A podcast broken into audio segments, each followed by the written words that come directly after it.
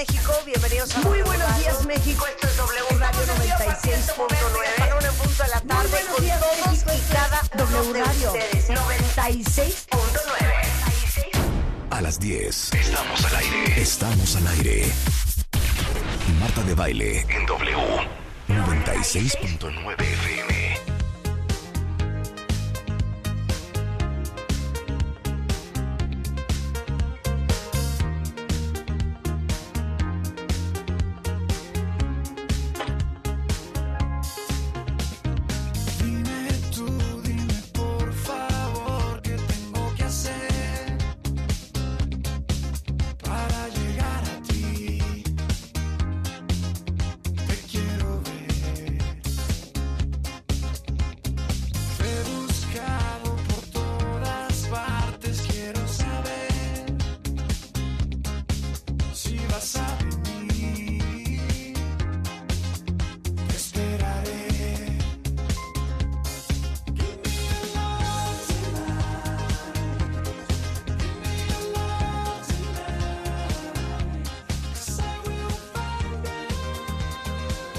Sea, no puedo de amor con esta canción.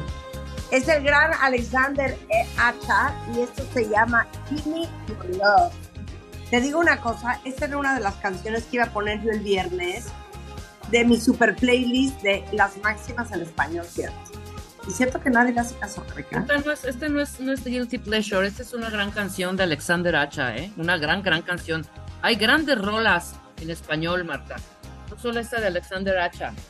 Hay No, 100%, gran rola les de- digo. pero además hay grupos y hay solistas que ni siquiera has escuchado, que ojalá haya oportunidad de ponerlos porque son impresionantes. Sea, la Garfield, por ejemplo, esta banda de Guadalajara que tuvimos en el programa Twice, dos veces, Twice, es una gran banda.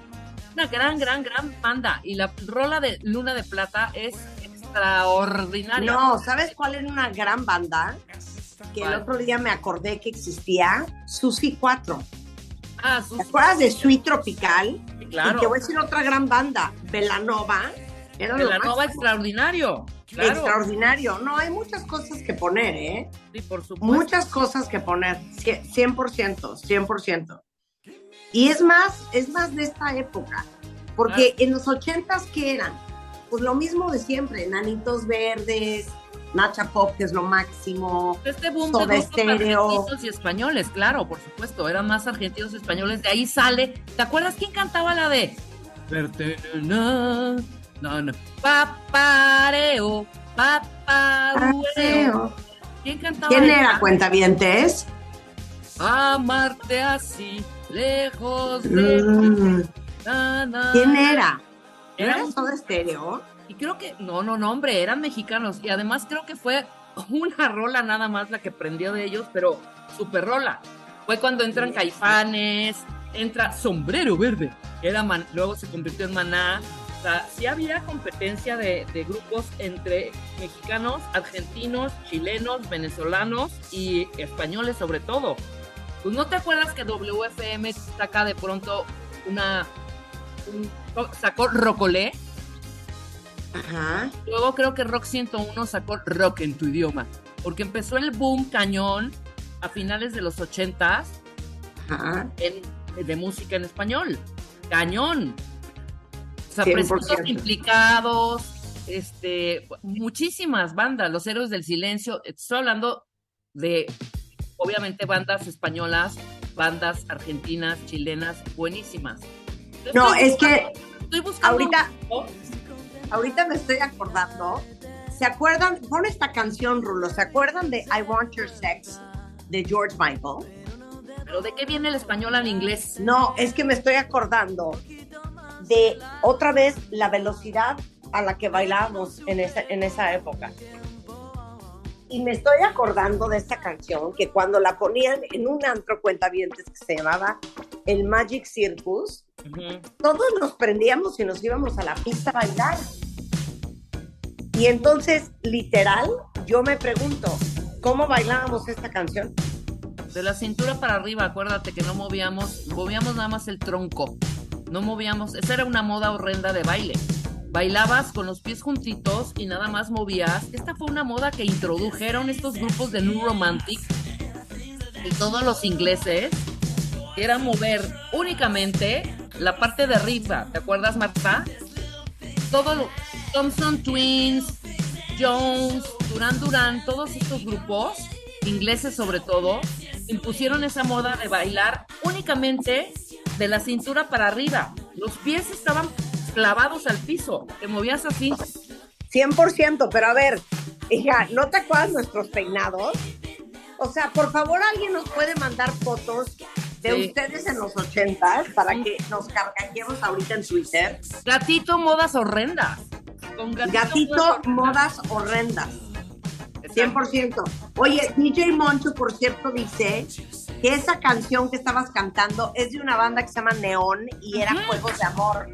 Muy bien, Moncho, te queremos, Moncho, te queremos. Ponnos, ponnos a Neón para recordar también esa época, porque esa época precisamente era lo de los peinados horrendos, Marta, que te ponías super punk, pero haz de cuenta que te quedaba el pelo parado No, un mes, un mes, un mes. a mí con- me trauma, me trauman dos cosas. Una, que teníamos, hacíamos un fleco. Yo, yo nunca me hice ese fleco, yo me hice otra cosa que ahorita les voy a contar. ¿Se acuerdan que nos hacíamos un fleco redondo, redondo, redondo? ¿Sí? Sí. y luego, pero redondo como despegado de la frente, como si fuera una, una, un este, ay, una catarata Una invertida. sombrilla, una sombrilla. Una sombrilla, una cosa horrenda. Claro. Mucho spray, mucho crepé para que se te parara el pelo.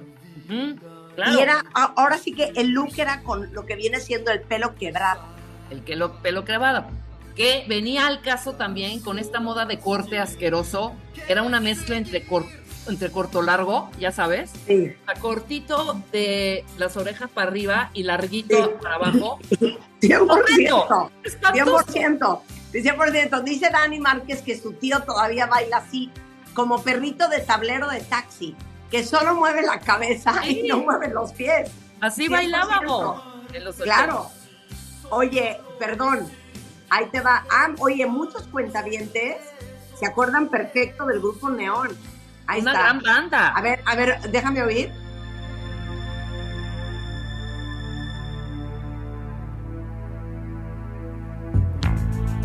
Verte pasar, O sea, no lo puedo creer.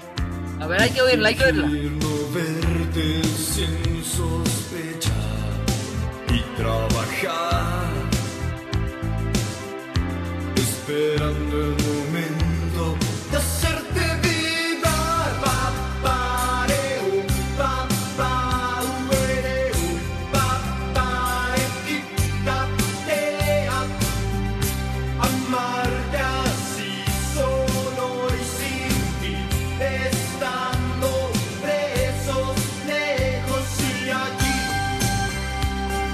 una pregunta. Estoy viendo, estoy viendo que esta banda era un Sergio Santa Cruz, Humberto Calderón. ¿No había un Calderón que, que ponía música en español? No sé. No sé, yo creo que era ese. Oye, pero hay que hablar y hay que decir que se manifiesten. Hay que invitarlos, estarán. Imagínate, O sea, ahora sí que hay, reencuentro. ¿sabes quién? Claro. Y los producía Gustavo Santaolalla, que era un gran, gran productor. Gustavo siendo, sigue haciendo cosas, hasta cine. O sea, esto fue otoño de 1988. Se llamaba Juegos de Amor Cuentavientes. Te digo, fue el boom al finales de los ochentas de todos estos grupos en español. Y cuando sale esta rola, yo dije, wow, sí hay competencia, ¿cómo no? Porque Pero te digo una cosa. puros de- puros de Argentina, chilenos y españoles. Claro, pero te- les voy a decir una cosa. eh, Esta banda, igual, ¿dónde estará? Porque Oprah tiene un, pro- un- un programa que se llama Where Are They Now? O sea, ¿dónde Mm. están ahora? Vamos y, a y deberíamos de, de buscar estas bandas. ¿Sabes a quién estaba oyendo el otro día? Estaba oyendo a Moenia. ¡Ay, Moenia! Pero, O sea, ¿dónde está Moenia era buenísimo, Claro. como súper electrónico, pero era buenísimo. Ponte ¿Qué la de Moenia, ponte la de Moenia. La de, se llama esa de, este, ¿cómo va? Eh, No, ay, la la Moenia es- entrar Eh, hasta, el, Hasta el- el fondo tocar, mi cuerpo se pone mal si Sí. no estás. Esa también la tengo en mi playlist ese que te Sí, digo de español. Esta es noventas. Oye, no, a ver, ¿qué otra moda era grave en los ochentas? Los Te voy a decir otra cosa grave. Los Y el lipstick, el lipstick iridescente, ¿Qué tal? como, como el lipstick color tornasol, no puedo creerlo grave. Y el, dil- delineador lapislázuli, el delineador azul, Sí, imagínate. claro. Oye, pero ¿qué eran eran, rosas y azules. pero ¿qué eran los Windies? No sé de qué me estás hablando. Los Windies eran estas como tipo chancla de plástico. Ahorita les voy a poner una foto. Pon una foto, Alan, por favor, de los Windies. Era una cosa espantosa, porque además te lo podías con medias. Te sudaba el pie y te prestaba la pata. Horrible. o sea, pero, hija, ¿alguien me puede enseñar una foto de los Windies? Vas a ver qué joya. Pero ¿cuáles son? ¿Son unos de plástico? De plástico. Y eran de varios colores. Negros, amarillos, beige, azules, grises. Puta. Una cosa muy cómoda, pero una cosa muy apestosa, ¿eh? Uy. No, esta no es la canción, esta no es la canción de Moenia, por favor, Rulo. Es la, deja, es la de Déjame entrar, hombre. Oye, a mí enséñenme una foto en Twitter de los Windies porque no sé de qué está hablando Rebeca. Vas a ver, se- joya. Esta era una joya. Moenia. Oye, no, Tatiana mandó una joya. ¿Se acuerdan de peinarse con piojos? Eran unos, unos, como unos clipsitos chiquititos que te ponías en todo el pelo. Ah, Doris Leal dice, ¿y qué me dices de las camisas de mujer abrochadas hasta el cuello? Y te faltó algo, Doris. Nos poníamos como un broche en el último botón. Horrible, ¿Eh? horrible. Horrendo. Ok. Eh, Gisela dice, y los leggings con el tiro hasta la rodilla. Ahí te va otra. Las mallas con.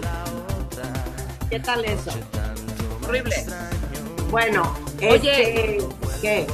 ¿Te acuerdas de esos cinturones que te ponías el blusón? Y luego Ajá. en el blusón te ponías un cinturón ancho, fosfo, porque podía ser o rosa fosforescente, o verde fosforescente, o amarillo fosforescente. Entonces era el blusón con ese cinturón gruesote y la hebillota. Horrendo. Pero ahí te, ahí te va otra. Esta es buenísima, que dice Yami. Que su prima se ponía en el fleco, escuchen esto, el rollo del papel de baño para que quedara perfecto y súper duro. Qué bonito. qué Claro. bonito. Oye, Lucy dice, ¿y el delineador azul claro adentro del ojo? Es lo que digo. Que decías ahorita. Sombras Ah, azules oye. y sombras rosas. DJ Moncho tiene una buenísima. Cállate que yo las coleccionaba, cuentavientes. Las pulseritas gomis. Que las puso de moda Madonna. que las puso de moda Madonna en el video de que Like a Virgin era. Exacto, like a virgin, y eran todas negras primero. Y luego ya empezó la moda de fosforescentes, amarillas, azules, verdes y rojas. Entre más gummies tenías, o sea, eras súper cool. Bueno, gravísimo, que es la ceja, la ceja delgada. Esa es una moda espantosa, pero se sigue usando, güey. O sea, la gente sigue depilándose. ¿Por qué la- no se depilen así las cejas, por favor? O sea, si no pueden 100%. ponerse in- in- o, o un injertito o algo. Pero todavía, como titino, hija. Buenas noches. O sea, como titino real. Ni ni horre- las cejas tatuadas. Ceja tatuada. Ahora, ¿ustedes se acuerdan de una cantante de una banda que se llamaba Trigo Limpio? Claro, por supuesto, la güera. Ok, Que tenía los pelos decolorados, planchados, así como púas punk.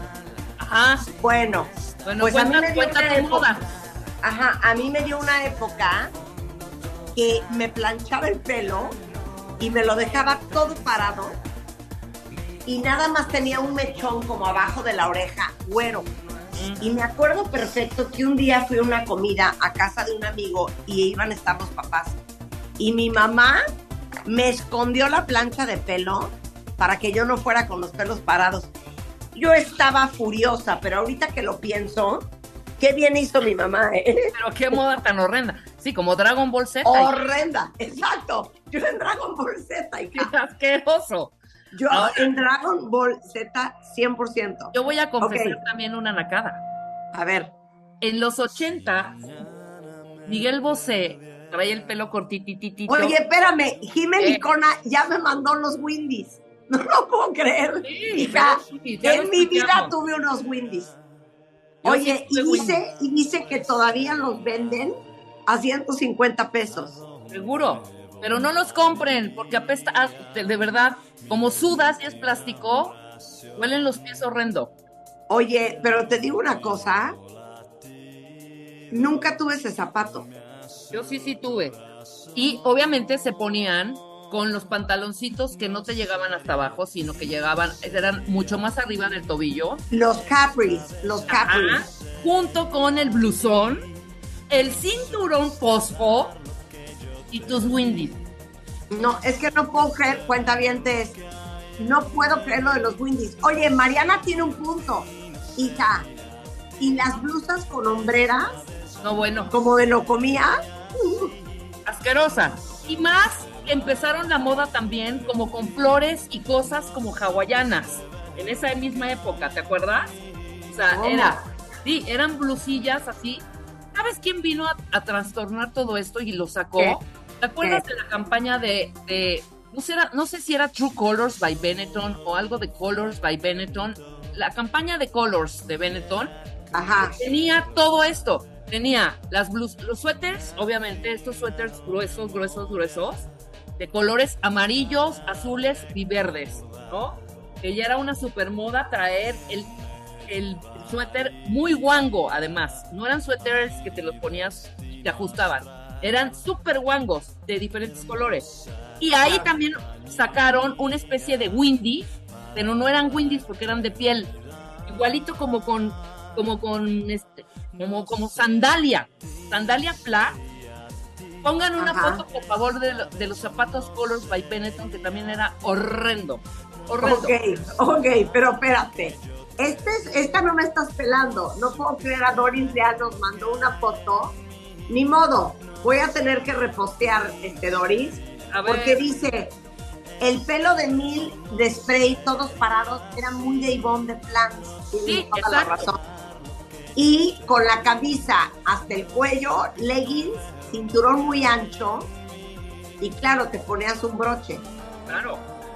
Ok, ahora, siguiente. ¿Qué opinas? Y quiero ver si alguien de ustedes los tuvo. ¿Se acuerdan de unos zapatos que se llamaban Indian Flats? Sí, claro. O Las Indian shoes. Exactamente, que eran flat, flat, flat, flat, flat, y eran como, sí, como de Indian, como de One Little, Two Little, Three Little Indians. Primas hermanas de las chinas, que eran de tela, negras. Claro. Consuela Hija, Café, Consuela Café.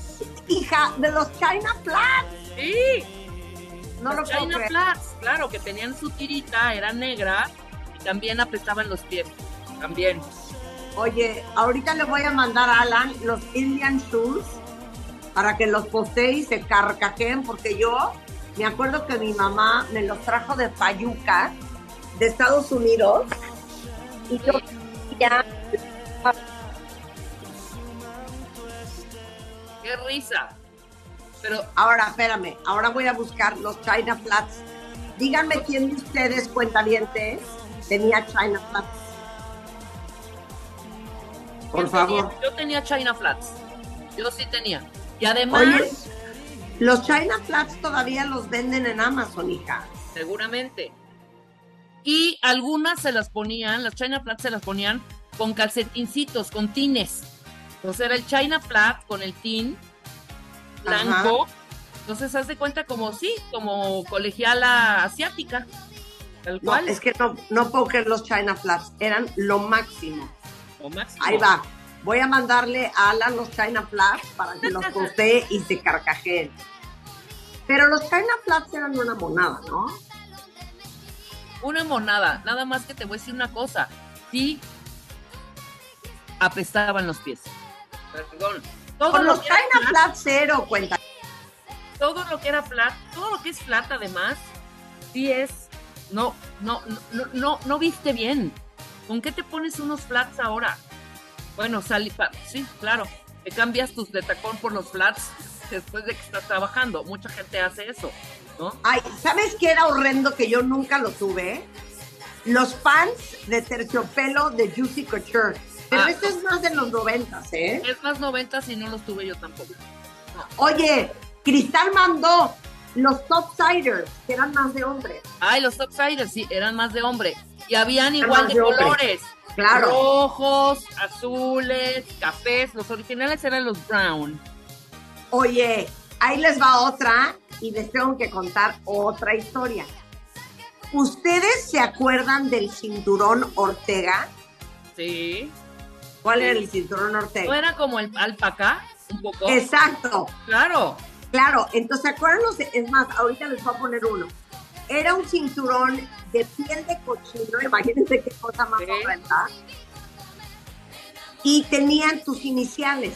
Exactamente. en unas cosas de alpaca, como de, como, como si fueran de plata. Bueno, y había gente muy elegantísima que los tenía hasta con las letras en esmalte, con las iniciales en esmalte, como de lápiz. Juan, mi marido, se mandó a hacer para él y para sus tres hijos hombres. Intentó hacernos a nosotros, las mujeres, pero les dijimos, no, de veras, no, gracias, no nos vamos a poner no, no usamos de eso. los cinturones de alpaca y se lo mandó a hacer y se lo pone y no sabes qué mono se ve. Claro. Ahora, ¿te acuerdas que habían también unos cinturones con tus iniciales igual, pero era como una telita, era como un tejidito beige, que eran como tejidas, o sea, eran, eran de tela, era tela como, no macramé, porque eso ya era, está cañón, pero eran como tejiditas, como de pieles, como de color beige, como amarradillas ahí, que le ponías también tus iniciales y le ponías la hebilla que tú quisieras. En el mercado de las pulgas, ahí era una sensación ir a comprar todo este tipo de cosas. Oye, y dice aquí Emma, y los outfits de hacer ejercicio, de hacer aerobics en los 80, No, bueno, los calentadores, qué asco. los, los calentadores. Porque Pero les digo una para, vestir, para ir a la disco, te ponías calentadores, guácala, yo nunca me puse. a ver, ahí les va una cosa. Ah, no, Carlos Kopka dice, y los relojes Swatch, Ah, esto lo voy a repostear. O sea, qué joya. Los relojes Swatch, hija de colores. Claro, igual, amarillos, verdes, azules, rojos, por supuesto. Era la Horrendo. moda, traer tu swatch, traer tu topsider y tu traer tu, tu suéter anchote de, de colors de by Benetton. Ok, ahora vamos a hacer una, una reflexión. Les voy a decir por qué había tanto tianguis. Porque como no existía el Tratado de Libre Comercio, que por cierto, Claro, no debemos de perder, claro. no podías tú importar nada de Estados Unidos porque era ilegal. Entonces, por eso estábamos obsesionados con los dulces gringos, ¿no? Con el Fun Dip, con el Pixie Sticks, con los Pop Rocks y todos esos. Con la Porque no había cosas de Estados Unidos en México, era Fayuca. Entonces, todos estos mercados, como el, el tianguis de la tercera sección de Chapultepec, el tianguis de Lomas Verdes, ya no me acuerdo qué otro tianguis, ahí era donde comprabas cosas gringas, que era pues de los que traían Fayuca a Estados Unidos. Claro, ahí comprabas los dulces, comprabas, te digo, estos cinturones, comprabas alpaca, comprabas todo, por supuesto. Las pulgas, el de lo más verdes era el más como el más concurrido, ¿no? Según yo, el de la tercera sección de Oh, Chapultepec. y el de Chapultepec, era lo más verde Chapultepec y había otro más.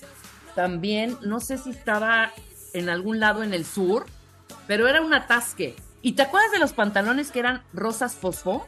¿O verdes fosfo? ¿O azules? No, es que todo lo neón estaba cañón. Todo lo neón era el hit. A. Yo me fui a los 13 años a una fiesta en el colegio Vista Hermosa con unos pantalones de neón amarillo. Oigan Sí. mi outfit, cuentavientes. Y esto te vas a carcajear. El top era de manga corta, Ajá. boca en B, como un suéter, pero era de toalla.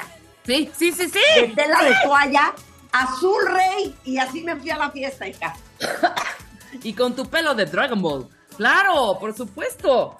Pero ah, yo no podía creer que comprábamos las sombras rosa, también como medio fosfo, y azul fosfo, para Claro. ponerte el delineador azul adentro del ojo. Claro. Bueno, me están mandando una foto de MC Hammer. Pedi 13, claro, dice Moncho que, claro, era Pedi 13. Exacto. que es Peri 13. Era un mercado que se ponía en Periférico Sur. Era Pedi 13. Oye, me mandaron una foto de, de, de. MC Hammer con esos pantalones, ya sabes cómo. Y les digo que una vez fui a San Luis Obispo, California, a un festival y entrevisté a MC Hammer. Y así estaba vestido. O sea, ¿cómo? Con Con pantalones. los pantalones de Globo. 100%. Oye, dice Pamela, ¿y las donas para el pelo? No, bueno. No, no, Es no, que no, las no. donas hasta la fecha me parecen graves, ¿eh? Las donas y las pinzas. Y poner Claro. palitos en el chongo también como Oye, para- no, hija, búscala Banana Clip. ¿No se ¡Uy, acuerdan del el Banana banana Clip? Claro, todavía se usa para levantarte la cola. Y O sea, me urge que me regale a alguien un Banana Clip. Yo Oye, y dice- banana clips. Y dice, yo soy la Telles. A ver, acuérdense de esta y nos mandó foto y todo. Calcetines de encaje preciosos, Sí. kilos de pulseras, arete chico de un lado y uno enorme en la otra oreja. Claro, Y dice, y yo usaba hasta una, a una pluma de pavo real. sí. La moda de Boy George. Claro, Claro. Por Claro. supuesto. Todo mundo emulaba a todos esos grupos. Si los blusones nacieron, Thompson Twins y todos estos grupos ingleses usaban los guangotes blusones, los cinturones eh, de fosfo, los No, no zapatitos. de la ¿Sabes yo risa. por qué moría y qué me compré? Los zapatitos blancos de Durán Durán. Googleen una foto de Durán Durán de los 80 para que vean esas joyas de zapatitos. Me compré unos zapatitos blancos de Durán Durán porque usaban el traje negro divino y el zapatito blanco. Todo de negro y no, ahorita voy a poner un póster de Durán Durán para que vean esa joya de zapatos.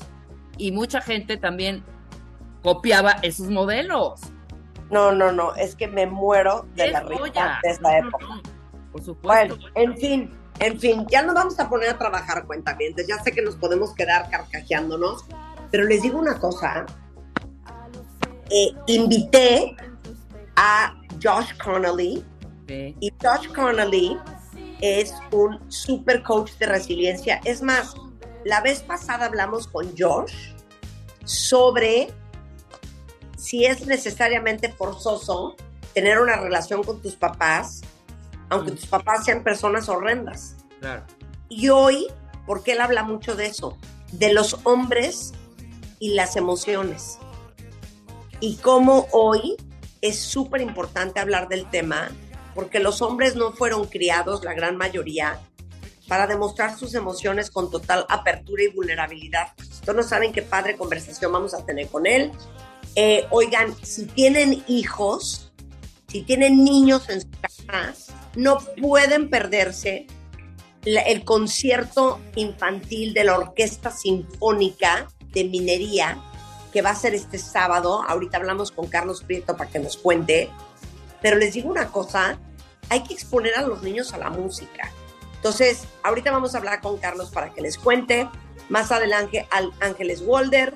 Muchas cositas. Regresando del corte, no se vayan. Escuchas a Marta de Baile solo por W Radio 96.9.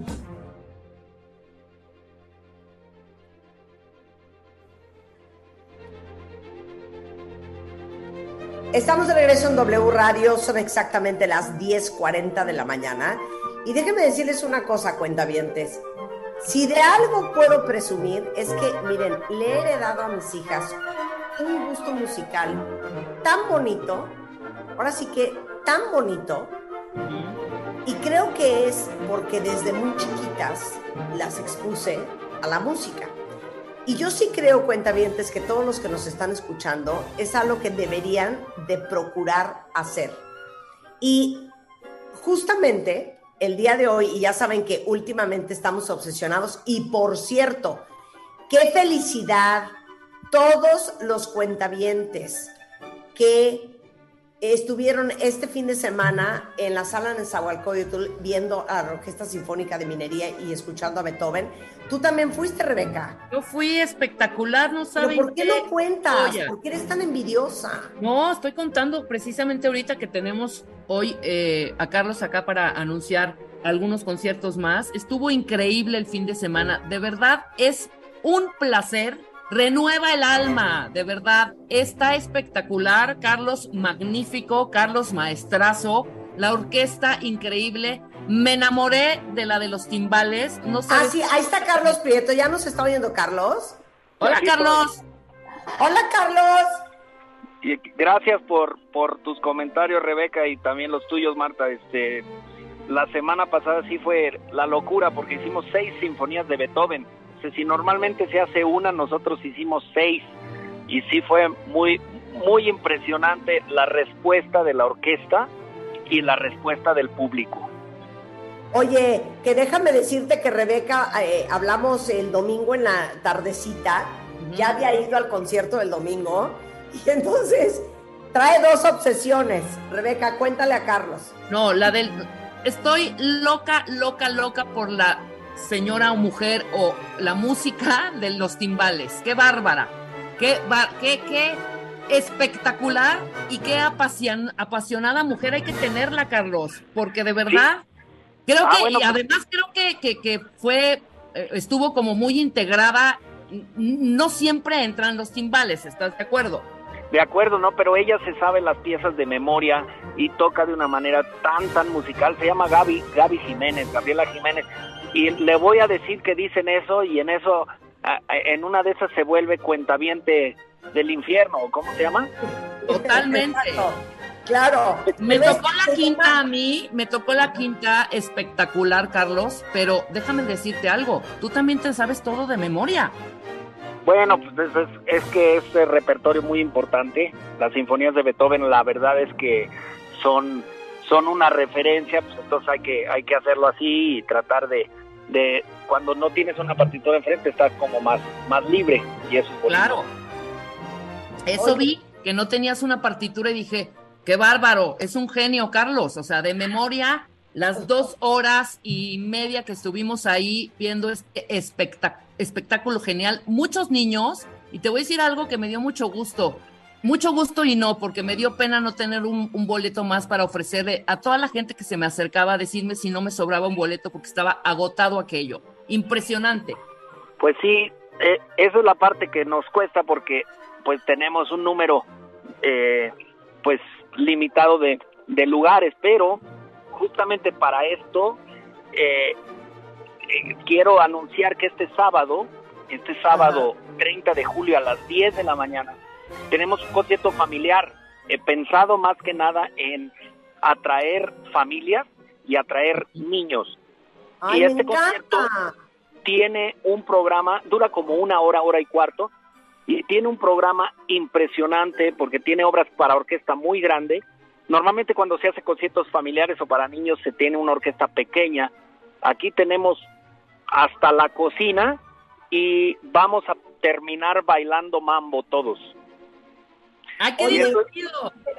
Pero Eso es yo- el, yo- el- el 30 de julio, o sea, este sábado a las, di- a las 10 de la mañana. Y para hacerlo todavía más atractivo, tenemos eh, la, la situación, la promoción de que cualquiera que venga con niño, con niño o, o niña, con niños, eh, se le va a hacer el 50% de descuento. Entonces creo que es una op- oportunidad increíble de oír a la orquesta un sábado por la mañana de una manera súper, súper amable, súper simpática. Los músicos vienen vestidos relajados, todos, todos nos divertimos. Nosotros nos divertimos más que las familias. Y este y, y- y bueno, va a haber obras como La cabalgata de las Valquirias de Wagner, este, el Salón México de Copland, una, ob- una obra que se llama La Obertura Republicana de Carlos Chávez, que contiene la Adelita, también el- la Marcha de Zacatecas, y terminamos con unos mambos de Pérez Prado, cuyo objetivo es que baile todos.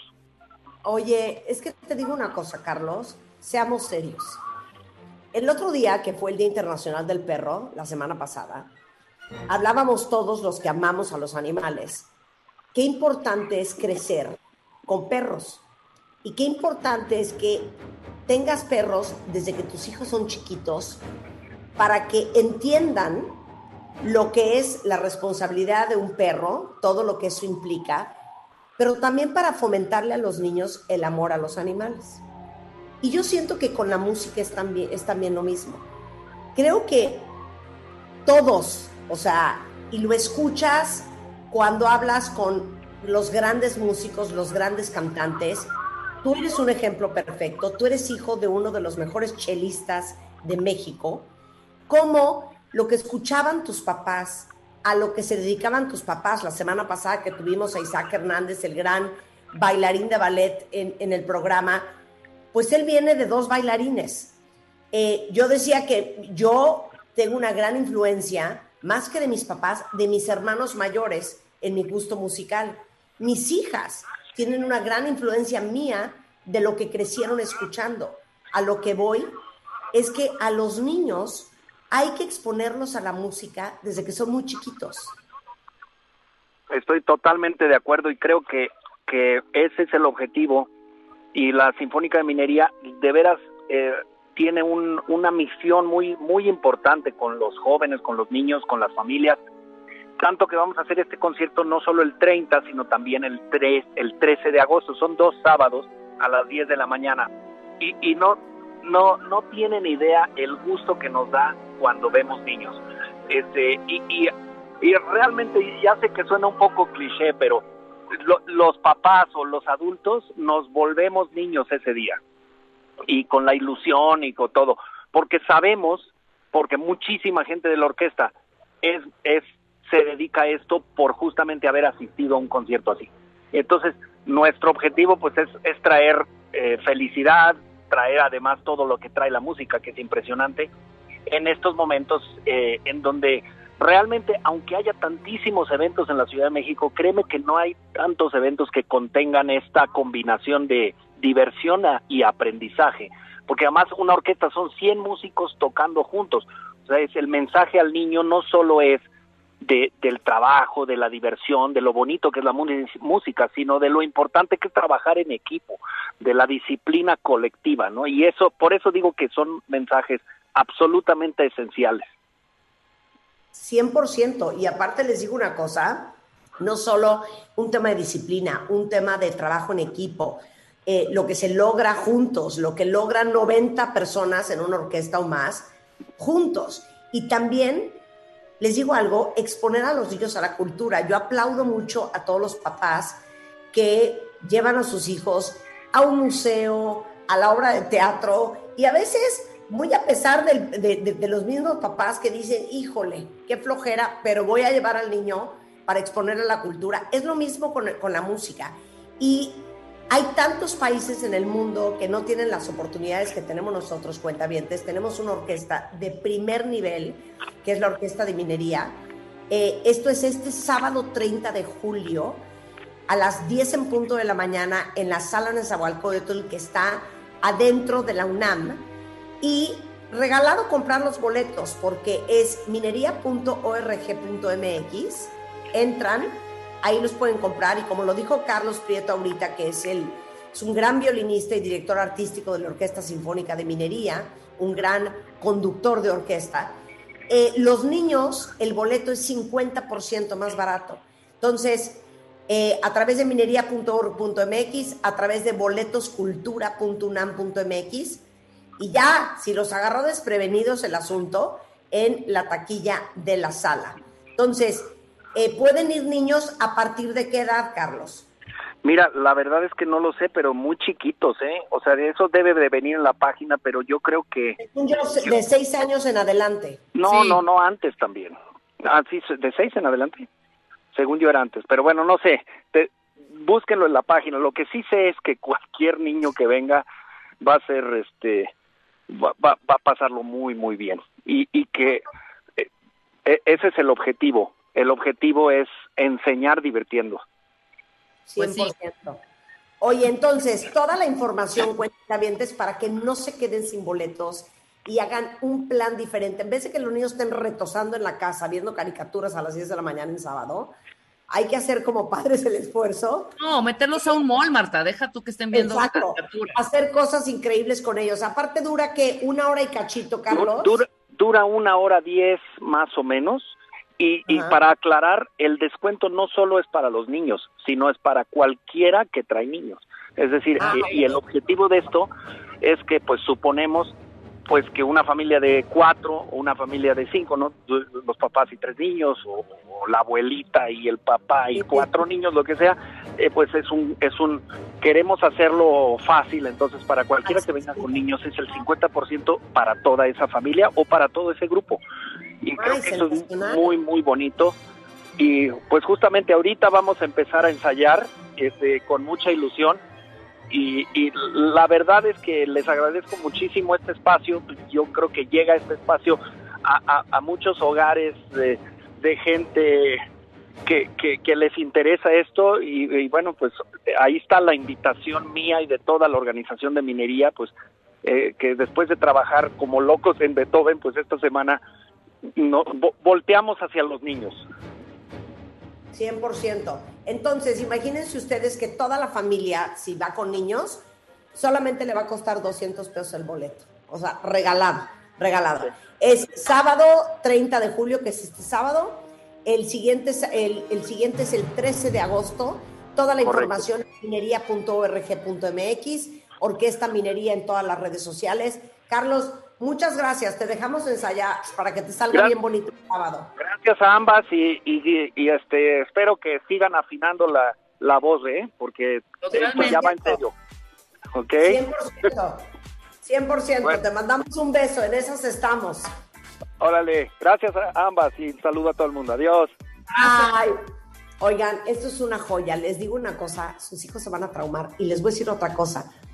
A los adultos mayores les encantan las sinfónicas. También lleven a su mamá, a su papá, a sus abuelitos. La van a pasar bomba. Ok, otro plan. Tienen que escuchar La Vida Explicada. Es un nuevo podcast que hice especialmente para Spotify.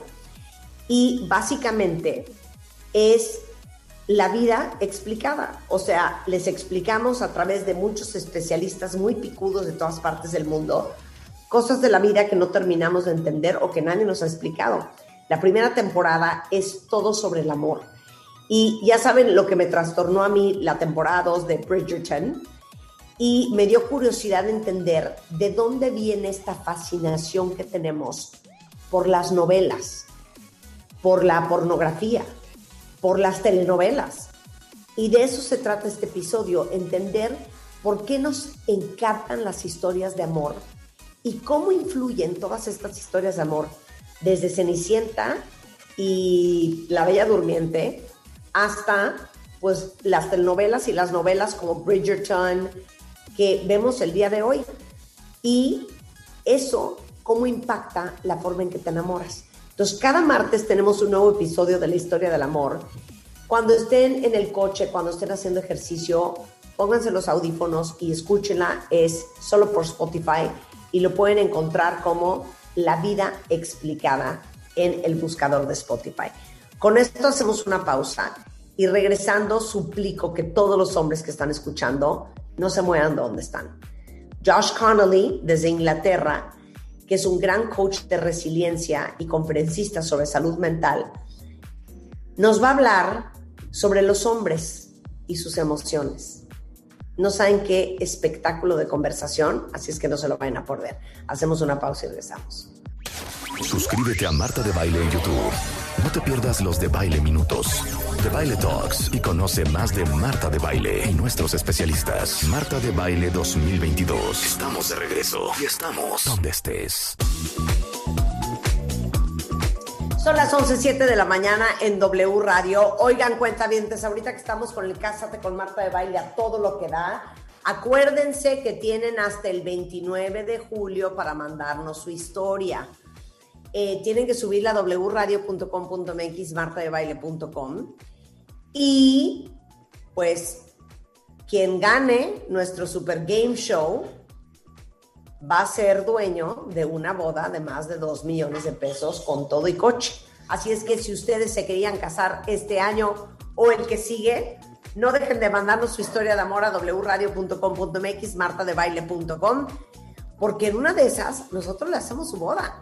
Y entre varias cosas, un viaje que pueden escoger a Tanzania, o pueden irse a Tailandia, o pueden irse, este, ¿a dónde más? Bueno, son varios lugares, a Nueva Zelanda, no, una cosa espectacular. Les vamos a regalar desde el colchón hasta el coche nuevo. Entonces, todas las bases en ambos sitios para que vayan y los busquen. Ahora, el día de hoy, quiero hablarle a los hombres que escuchan este programa, que sé que son muchos. Casi la mitad de la audiencia del programa son hombres. Algunos closeteros cuentavientes que no aceptan que aman escuchar este programa, pero sabemos que están ahí. Y sobre todo sabemos que muchas de ustedes mujeres que escuchan este programa tienen parejas. Y hoy quería hablar de algo bien importante, porque es algo que poco se le enseña a los hombres, sobre todo a los hombres de otras generaciones, que son el manejo de sus emociones. Hay un estudio que hizo el Instituto Taylor Nelson Sofres que dice que los hombres latinos sí son más sensibles que los hombres europeos.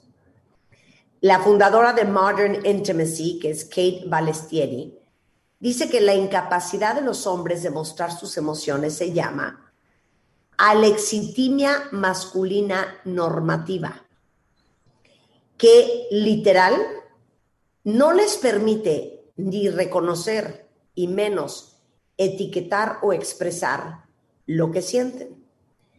Eh, para Daphne Rose, que es una de las autoras de la plataforma de Psychology Today, dice que pues, la sociedad ha estereotipado la tristeza o la vulnerabilidad que pudieran llegar a sentir los hombres como algo femenino y que por eso los hombres transforman la tristeza en ira, en enojo o en orgullo. Traje de regreso a Josh Connolly, con quien hablamos hace un par de semanas sobre los padres tóxicos y liberarte de sentir que tienes que tener una relación o adorar a tus papás, aunque hayan sido personas horribles contigo. Porque él en Inglaterra da muchos cursos a hombres sobre las emociones. So I was just saying, Josh, that one of the things we read like doing research for this conversation is something said by Daphne Rose from Psychology Today. And she says that sadness and vulnerability are perceived by men as feminine emotions. And that is why many men transform their sadness or their vulnerability into anger, wrath, pride, eh, or any other uh, emotion that they perceive as being more masculine. And I know that you talk a lot to men, and I know you have like workshops dedicated to dealing with emotions in men. So, why don't you explain to everybody to start off with why you decided to do this and what it is you do with men? The reason I started to work with men in the way that I did is because I, I woke up to my own um, suppressed and repressed emotions that I was trapping in my body and storing in my body. I realized uh, so much of the ways that I acted that that felt negative in my life were to do with being overwhelmed with the ways that I felt. When I shout at my children more than I want to, it's normally because emotionally I am full. Um, and I realized that when I found ways to process and release my emotions, uh, in a in a way that was free from judgment, um, I found that I was more free and less angry. I mean, in, in simple, basic terms, when I allowed myself to cry a little bit more, I found that I was less angry, right? And that's why I created the space for men, uh, a regular space where men that are emotionally full in the way that I was um, could have a space to process and release their emotions, right? In a, in, in a way that was free from judgment um, and a way that allowed them to feel normal doing it, really. Yeah. Le digo que nos cuente un poco qué hace y por qué decidió hacerlo. Y dijo, pues yo creo que decidí empezar a hablar mucho con los hombres y las emociones en base a mi propia experiencia. Como hombre me di cuenta que a mí nadie nunca me había enseñado a manejar mis emociones, ni a etiquetarlas, ni llamarlas por su nombre. Y para los hombres es mucho más fácil estar enojados que aceptar que están tristes. Y cuando los hombres estamos, me encantó el término que usó, emocionalmente llenos o emocionalmente rebasados, lo que tendemos a hacer es a gritar, eh, a enojarnos y a perder control de nuestras emociones. Entonces, para mí fue parte de mi proceso personal aprender a saber que podía yo expresar mis emociones y ponerles nombre sin necesidad o sin el temor de ser juzgado. Y, creo que de ahí nace esta importancia de hablar con los hombres sobre este tema, porque en general casi todos los hombres cuando se sienten emocionalmente sobresaturados o abrumados, esta es la reacción normal. Um, as I told you before we started this conversation, um, like a couple of months ago when I interviewed uh, Ryan Reynolds on a movie he, he had just released that's called The Adam Project, he said something that actually he wrote himself based on his difficult relationship with his father that said something of the sort it's easier to be mad than to be sad and i think that's that's a lot of what happens with men. Look i think um i think it's true. And i think there's probably a number of different reasons for that right? I think one of the main ones would be that sadness requires internal reflection. So when i'm sad it normally requires me to turn within and spend time with myself. Anger allows me to externalize the ways that i feel and direct it towards other people right? It's it's easier to make everybody else the problem than it is to reflect on myself right? And perhaps um, create the idea in myself that somehow i'm not good enough right? Which is what sadness might do when i reflect internally. So uh, i think that's one of the reasons. Look i also think another reason is that um, people in general find it more difficult to be with young boys when they're sad than they do with girls I have sons and I have daughters. When my daughters are upset, I find it much, it's much more of a natural to me reaction to grab them and cuddle them and be with them in their emotion. When my sons cry, uh, it's a little bit more difficult. I feel like I want to nudge them and, and like stop that emotion and not let it come. So my knee jerk reaction is not to run to them. And so obviously they're going to grow up not knowing how to be themselves in their emotions because nobody was with them with when they experienced them when they was younger. And I think that's true for a lot of boys. Claro. Eh, le digo yo, ¿se acuerdan una entrevista que le hice a Ryan Reynolds basada en una película que sacó que se llamaba The Adam Project? Que de hecho él escribió esa línea muy basado en la relación que tenía con su papá. Y decía, para los hombres es más fácil estar enojado que estar triste. Y entonces lo que, lo que dice Josh es, yo creo que eso viene de dos partes muy importantes. Cuando uno se permite como hombre sentir tristeza, o como cualquier ser humano, automáticamente es una invitación a la autorreflexión. Y la autorreflexión no es necesariamente fácil. Es mucho más fácil siempre creer que el problema es los demás, que el problema es tu esposa, que el problema es tu jefe, que el problema son tus hijos. Porque cuando haces autorreflexión, pues corres el riesgo de darte cuenta que a lo mejor no eras tan perfecto como creías y que a lo mejor sí tienes cosas que necesitas trabajar o que necesitas corregir. Y no todo el mundo está listo para hacer eso, porque a lo mejor te encuentras pues que no eres tan perfecto y tan fantástico como creías y que hay cosas que necesitas chambearle. Uno. Y dos, creo que naturalmente, socialmente hablando, cuando tú ves a tu hija llorando porque está triste o porque está frustrada, instintivamente es mucho más fácil para los padres manejar las emociones de una niña en ese estado. Y dice, pero yo me caché que con mis hijos hombres, mi aproximación era diferente. A lo mejor en ese momento quería hacer que parara de llorar, eh, que cancelara esa emoción, y que se comportara y que ahora sí que gobernara sus emociones. Y obviamente estos niños crecen, estos niños hombres crecen.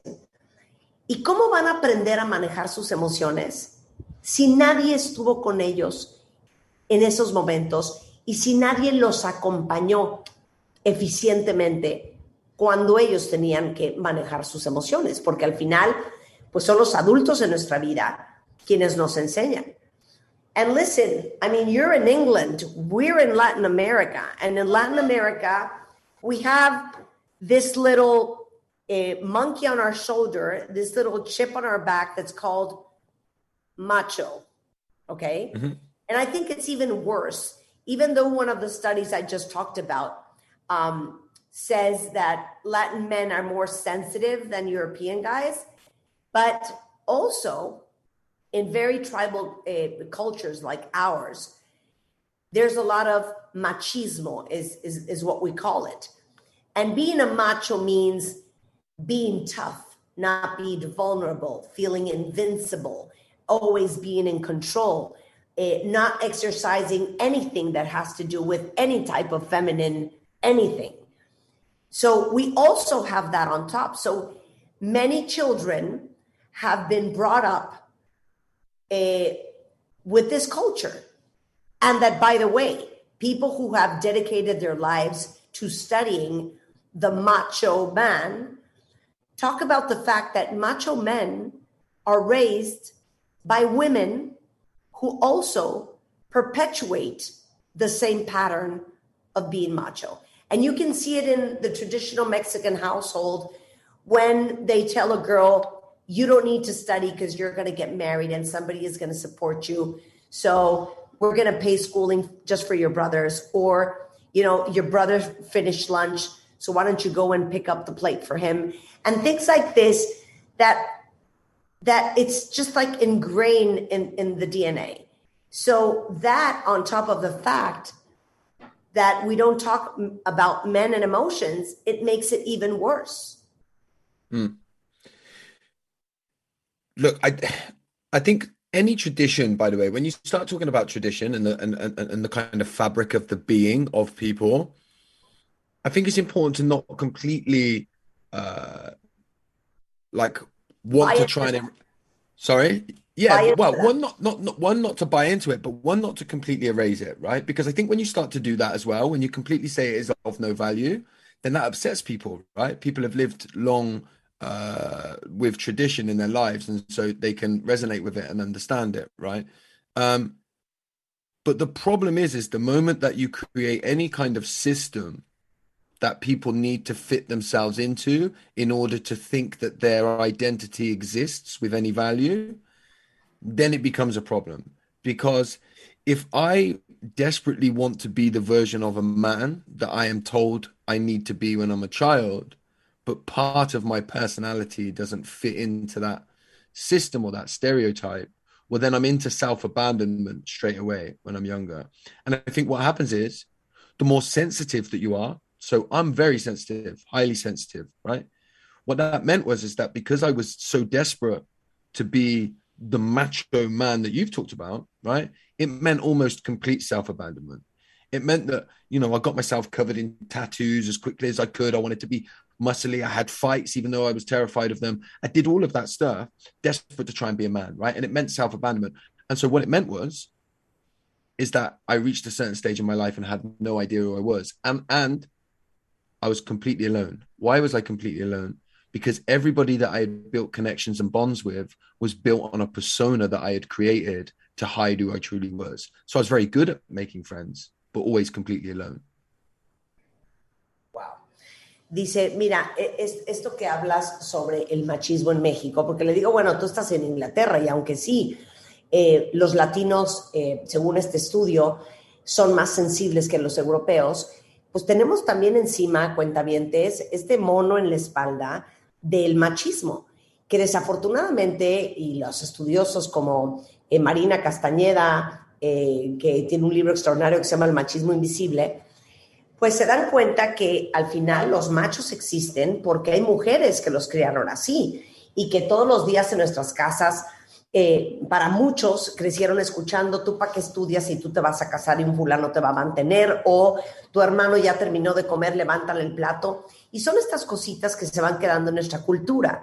Y esto, lo que dice Josh, es el problema de estos estereotipos y de estos moldes, es que dice, y se lo resumo, en mi caso, yo soy un hombre sumamente sensible, soy de hecho hipersensible.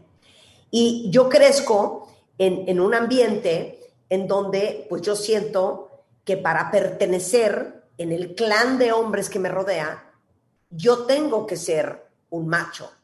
Y entonces, ¿qué pasa? Que te acabas convirtiendo en una persona que no eres. Abandonas tu, tu, tu esencia primaria. Y dice él, yo me empecé a tatuar cuanto tatuaje encontrara, empecé, me agarraba trancazos en la calle, aunque me daba miedo, porque yo tenía que emular lo que yo creía que la sociedad esperaba que yo fuera. ¿Y qué pasa? Que un día creces y estás solo. Y estás solo no porque yo no tuviera la capacidad de hacer un chorro de amigos, porque yo tuve muchos amigos, pero todo era a través de esta fachada de pretender que yo era un hombre que no era. Y, y creo que esto le pasa a muchos hombres, que para convertirse en lo que creen los demás que tienen que ser o lo que debería de ser un hombre, se pierden y les- se les olvida quiénes son. Entonces, regresando al tema de las emociones, antes de que vayamos a corte comercial, eh, you talk about eh, emotions and, and gender. What, what do emotions mean and what do emotions say about the person we are? You were very open saying that you are hypersensitive. And, um, you know, my husband is, is very sensitive as well. For some people, the correct term is that they have a very developed feminine side instead of saying he's just a sensitive person, no? Yeah, look, this is why I think I think people should call it whatever they want to call it and whatever they feel comfortable with, right? I think that the, the, there is a slight problem once we start to assign gender to it. Now, eh, the reason for that is at my age now, as a as an adult with a, a very developed brain and somebody who has a, a level of emotional capacity and emotional literacy, right, I can understand that. But when I'm six years old and you say, "Oh, you have some feminine qualities," at six years old, I'm like, "Well, I'm going to get rid of those feminine qualities because I don't want to be feminine." right? Because my, at six years old, I don't have the emotional literacy and understanding to, to to to comprehend what you mean, right? And so actually, what my my emotions and my behaviors and everything should be labeled as when I'm six or younger or around that age is my behaviors and my emotions. That's Josh. You're being you, right? And I think if you if you help people uh, become who they are right then they will they will grow up to develop exactly who they're supposed to be i mean it's quite simple Ya. Dice, mira, te lo pongo así de fácil. Ahorita yo soy un hombre adulto y tengo a lo mejor la inteligencia y la madurez emocional para identificar qué tengo, cómo me siento y después de mucho trabajo personal quién soy. Pero pues imagínate tú, un niño de 5 o 6 años que, que escucha y lo pueden llamar como quieran, tener un lado femenino desarrollado, ser una persona muy sensible, muy sensitiva o hipersensible o como lo quieran llamar. Pero si un niño crece creyendo que eso es algo femenino, automáticamente es algo que va a repeler.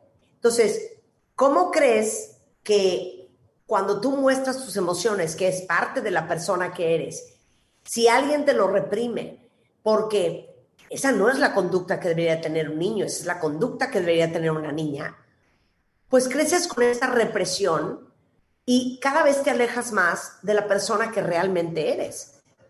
Cuando tú tienes padres o cuidadores alrededor de un niño chico que abrazan sus emociones, que les enseñan a manejarlas, que les enseñan que está ver bien ser sensible y ser hipersensitivo y que no pasa nada y que no es, las emociones no es un tema de género, no es un tema de hombres o no es un tema de mujeres, ese niño va a crecer siendo quien es, con todo y sus emociones.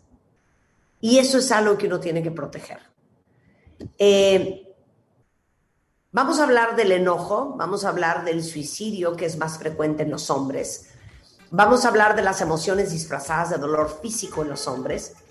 Y cómo creas hoy, como una mujer adulta, como una madre, como un padre, espacios de expresión emocional para tu pareja, hombre, o para tus hijos, hombres, al regresar con Josh Connolly desde Inglaterra. No se vayan. La espera ha terminado. Y como esta vez con el amor sí se juega. Cásate con Marta de Baile 2022. The Game Show. Abre inscripciones. Dale clic a martadebaile.com o wradio.com.mx. Y cuéntanos la historia de amor más increíble y creativa.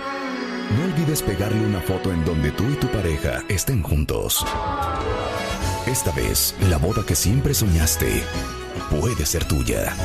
Cásate con Marta de Baile 2022. The Game Show. Solo por W Radio. Permiso de gobernación de GRTC, diagonal 0695, diagonal 2022. Oigan, estamos de regreso con Josh Connolly, que es un gran coach, conferencista sobre salud mental, de resiliencia. Habla mucho y tiene unos talleres increíbles eh, en Inglaterra para hombres. Lo pueden encontrar en joshconnolly.co.uk en Instagram para, para que lo vayan a seguir porque no saben qué increíbles videos postea con como pensamientos hablando de cosas increíbles que les va a encantar. Es Josh-FFW. Eso es en Instagram, en Twitter y en YouTube es Josh Connolly. Bueno, estamos hablando de por qué los hombres les cuesta tanto manejar sus emociones. Y lo más importante de todo, porque me parece tan revelador, y a lo mejor muchos de ustedes hasta lo pueden ver con sus papás, como con hombres de otras generaciones, que los hombres, cuando están llenos emocionalmente o cuando están emocionalmente rebasados, normalmente las mujeres o lloramos o nos ponemos muy descompuestas, pero ¿por qué los hombres gritan y se enojan? Decía Ryan Reynolds, es más fácil estar enojado que estar triste. Entonces, Josh, why do men seem to be mad, as you said at the beginning of the show, when men are emotionally full or emotionally overwhelmed? You know, women can cry because we've been given permission to do that. But men choose to be mad or choose to yell. So explain that concept. Well, look, I think one of the big reasons is if you look at when uh, children go into high school, so when they turn to like the age of like 12 or 13, right? That's when it becomes completely unacceptable for them to cry amongst their peers, right? And so they spend most of their day amongst their peers with their friends, the ones that they're trying to impress the most, right? Um, in situations, classroom settings, right, where they're bound to get overwhelmed on any given moment. They're bound to get emotionally full. That's going to happen, right? Particularly if they're highly sensitive, like I was, right? And they they they cannot cry because the likelihood of them getting bullied if they if they cry is really high. So so they learn, and it's much safer for them in that environment to be angry, right? So they learn that when their anger comes, uh, sorry, when their sadness or when that overwhelm arises in them, to go to anger. I say this very quickly, right? When I go into schools, if I speak to a group of two or three hundred uh, 13 year olds, right? If I say put your hand up here who's experienced anxiety or overwhelm, mostly girls' hands go up. When I say tell me what it feels like, they say tightness in the chest, shakiness, fizziness rising up in my body. I say, all right, cool. Now, hands up in here who's experienced fits of rage. Mostly boys' hands go up. When you ask the boys to describe what they feel just before the fit of rage, they will describe exactly what the girls have just described. And so that tells me and points to the fact that boys don't know how to to to, to deal with that emotional overwhelm. Now you take that and you move that into your into your adulthood when you become a dad, when you become a husband, when you become a friend, right? And you're somebody who like me, is sensitive a lot. Yeah. Now I'm not throwing a chair in a classroom and getting put in isolation. Now I'm shouting at my wife and, and, and basically throwing chairs within the household, which becomes domestic violence, right? And so you see the transition is not smooth. Uh, But you have nowhere else to go because you've never learned how to express your sadness around people. Why? Because you feel a sense of shame when you express sadness, because that's what you felt when you was a child. Wow, that is amazing. Le digo a Josh que me describa el patrón de cómo muchos hombres optan por expresar la tristeza o la frustración, la angustia, la ansiedad, el estrés a través del enojo. Y dice, mira, eso es algo que los niños empiezan a aprender, sobre todo cuando entran a secundaria y prepa. ¿Por qué? Porque si ellos demuestran una emoción como llanto, como tristeza, como melancolía, seguramente todos los amigos y el grupo al cual ellos están desesperadamente queriendo pertenecer, los van a molestar, les van a decir cosas como no seas niña, ay vas llorando como niña, ¿qué te pasa? Y entonces, para evitar ser buleados, empiezan a aprender a que es más aceptado y más cool eh, demostrar todos estos sentimientos y emociones a través de el enojo y la ira. Y dice, mira, te lo pongo de esta manera. Cuando yo he dado pláticas en secundarias o en prepas, tengo 300 alumnos y les pregunto, a ver, ¿quién de ustedes ha sentido eh, tristeza, angustia, miedo, frustración? Y casi siempre las que levantan la mano son las mujeres. Y cuando les digo, ¿y eso cómo se sienten? Siempre dicen, ¿no? Opresión en el pecho, como que no puedo respirar, como se me hace un nudo en la garganta. Y siempre son las niñas. Cuando él hace la pregunta al revés y dice, ¿quién de ustedes ha experimentado fura, furia, ira, enojo? Levantan las manos los niños. Y cuando les pregunto, ¿y cómo se sienten? Describen las mismas exactas emociones que describieron las niñas con el otro sentimiento. Dicen, opresión en el pecho, no puedo respirar, me siento muy ansioso, exactamente lo mismo. Entonces, ¿qué pasa? Que obviamente es mucho más aceptado ese nivel de despliegue de enojo. ¿Y qué pasa? Si eso lo extrapolas a años después en la adultez, pues no, no vas a ser un hombre aventando las bancas en el salón de clases y sentado en la oficina del director del colegio eh, porque te van a suspender. Vas a ser un adulto que en vez de hacer eso, pues vas a aventar las sillas en tu casa y le vas a pegar siete gritos a tu mujer y vas a patear una puerta. Y eso se convierte en violencia intrafamiliar. Y es simplemente porque a los hombres nadie les enseñó a manejar sus emociones.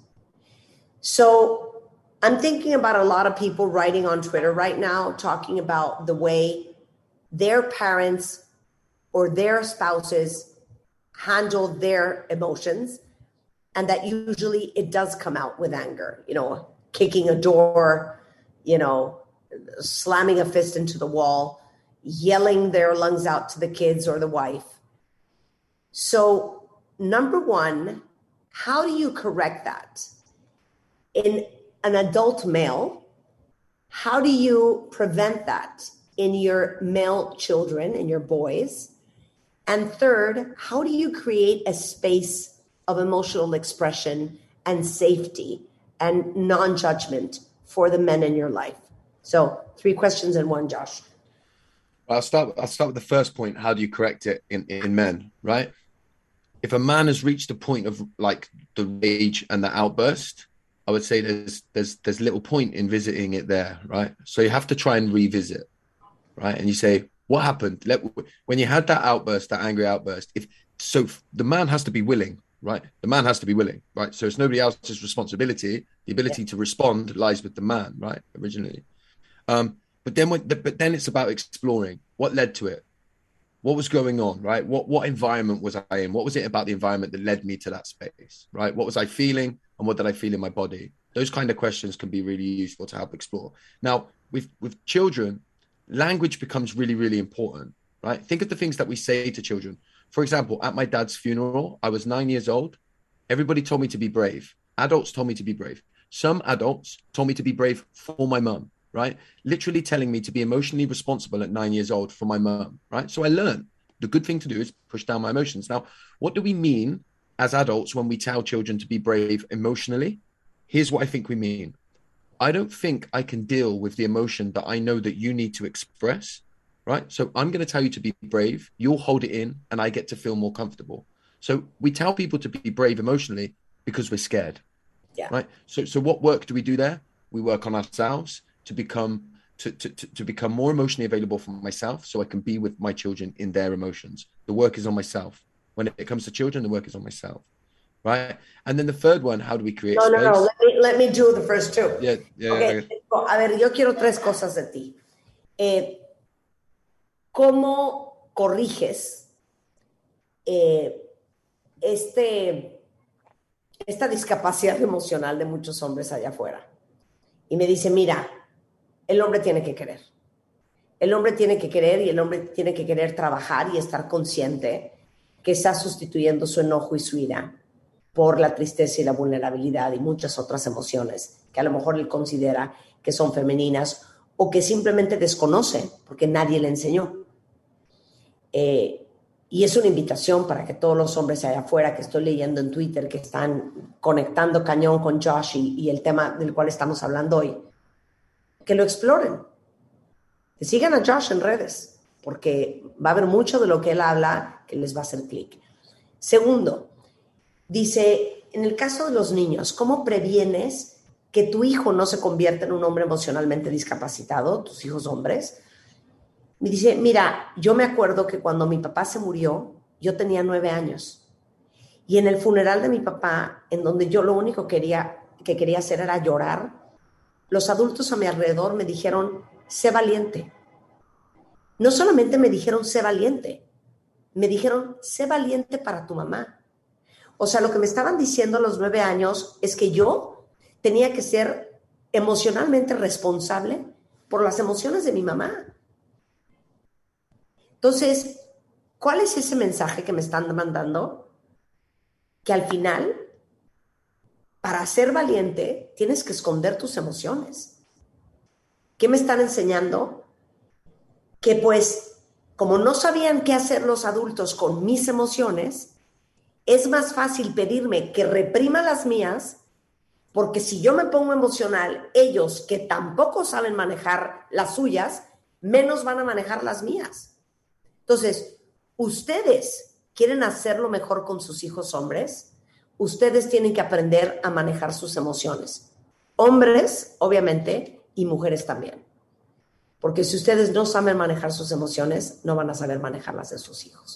Y tercero, ¿cómo creas un espacio de expresión seguro y libre de juicio para los hombres en tu vida? So, number three, how do you create a safe and non-judgmental space for men to express their emotions, men in your life? Well, look, let's take the first clue from most societies now, right? Are there any spaces available where men get to express their emotions and feel like it's safe to do so? The answer to the question is yes. Go to a sporting event. Let's take soccer, right? I call it football here, right? What you'll find is that for 90 minutes, men will go through every single emotion and express it freely amongst 90,000 other people, right? So they do Yeah. it. So they do it. They will cry, they will laugh, they will scream, they will be angry, right?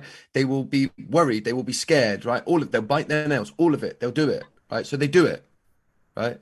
Um, so so so it's a myth to say that they don't. So how do we how do we create those spaces? I think men prefer shoulder to shoulder learning, right? Rather than somebody stood in front of them saying, do this, do that, they prefer to be shoulder to shoulder. And I think that needs to be with other men who they know are experiencing the world in the same way as them.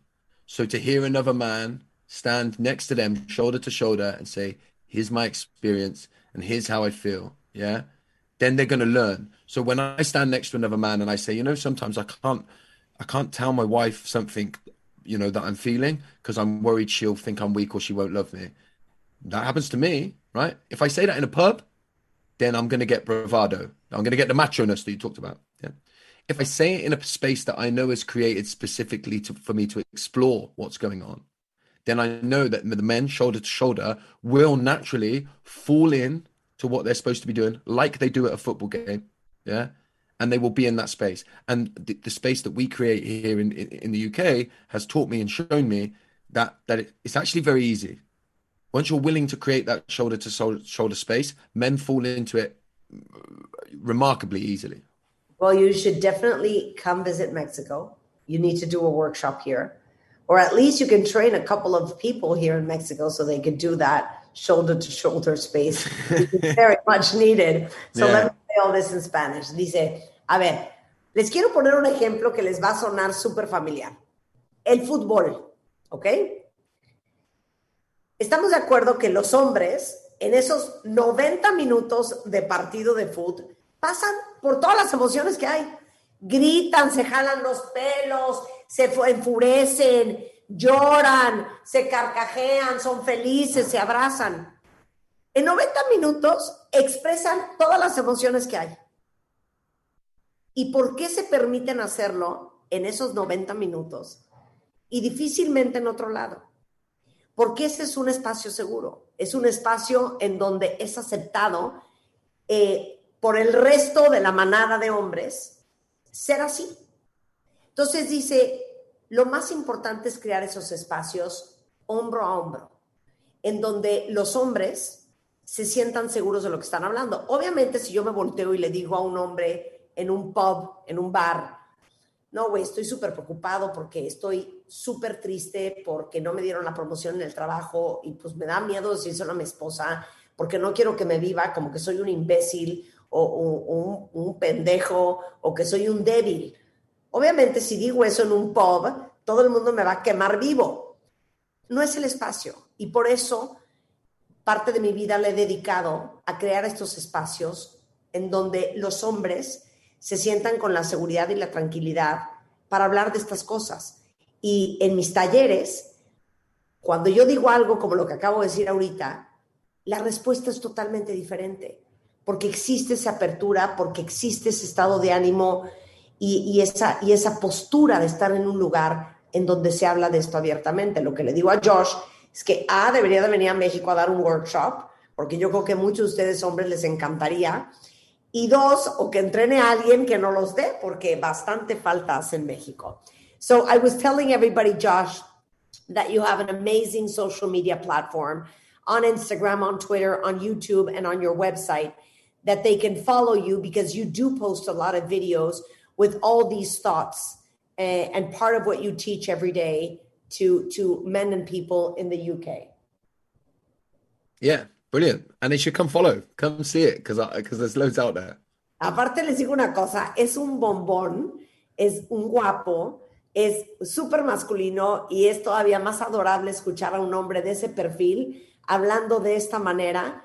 Eh, no, no lo dejen de seguir, es Josh, J-O-S-H, guion bajo FFW, en Twitter, en Instagram, Josh Connolly con doble L y al final en YouTube y joshconnolly.co.uk si quieren seguir más de lo que hace Josh.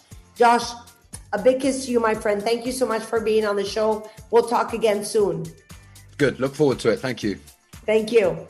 Oigan, eh, síganlo en redes, les va a encantar todo lo que habla este hombre, no saben qué increíble, aparte es, es un bombón, ahí cuando lo vean van a entender de lo que les estoy hablando. Eh, con esto, cuentavientes, vamos a hacer una pausa, regresando, eh, vamos a hablar de un par de cosas más. Miren, eh, tenemos hoy a eh, Ángeles Walder, que nos va a hablar de por qué escogieron a la pareja que escogieron según la biodescodificación biológica. Al volver en W Radio, no se vayan. A ver, ¿quién no se leyó a escondidas 50 sombras de Grey? O, por ejemplo, Mariana del Barrio o Los ricos también lloran. Nos dio curiosidad ver si tanta historia de Cenicienta, tanto sapo que se vuelve príncipe azul, tanta lágrima derramada, hacen que cambiemos lo que esperamos del amor. En este episodio de la historia del amor, te voy a contar ¿qué te hace bien y qué te destruye de creerle a la cultura popular? Estamos de regreso en W Radio. Son exactamente las 12.05 de la tarde. Y creo que esto les va a interesar a todos los que están en pareja. ¿Se han preguntado por qué escogieron a la pareja que escogieron?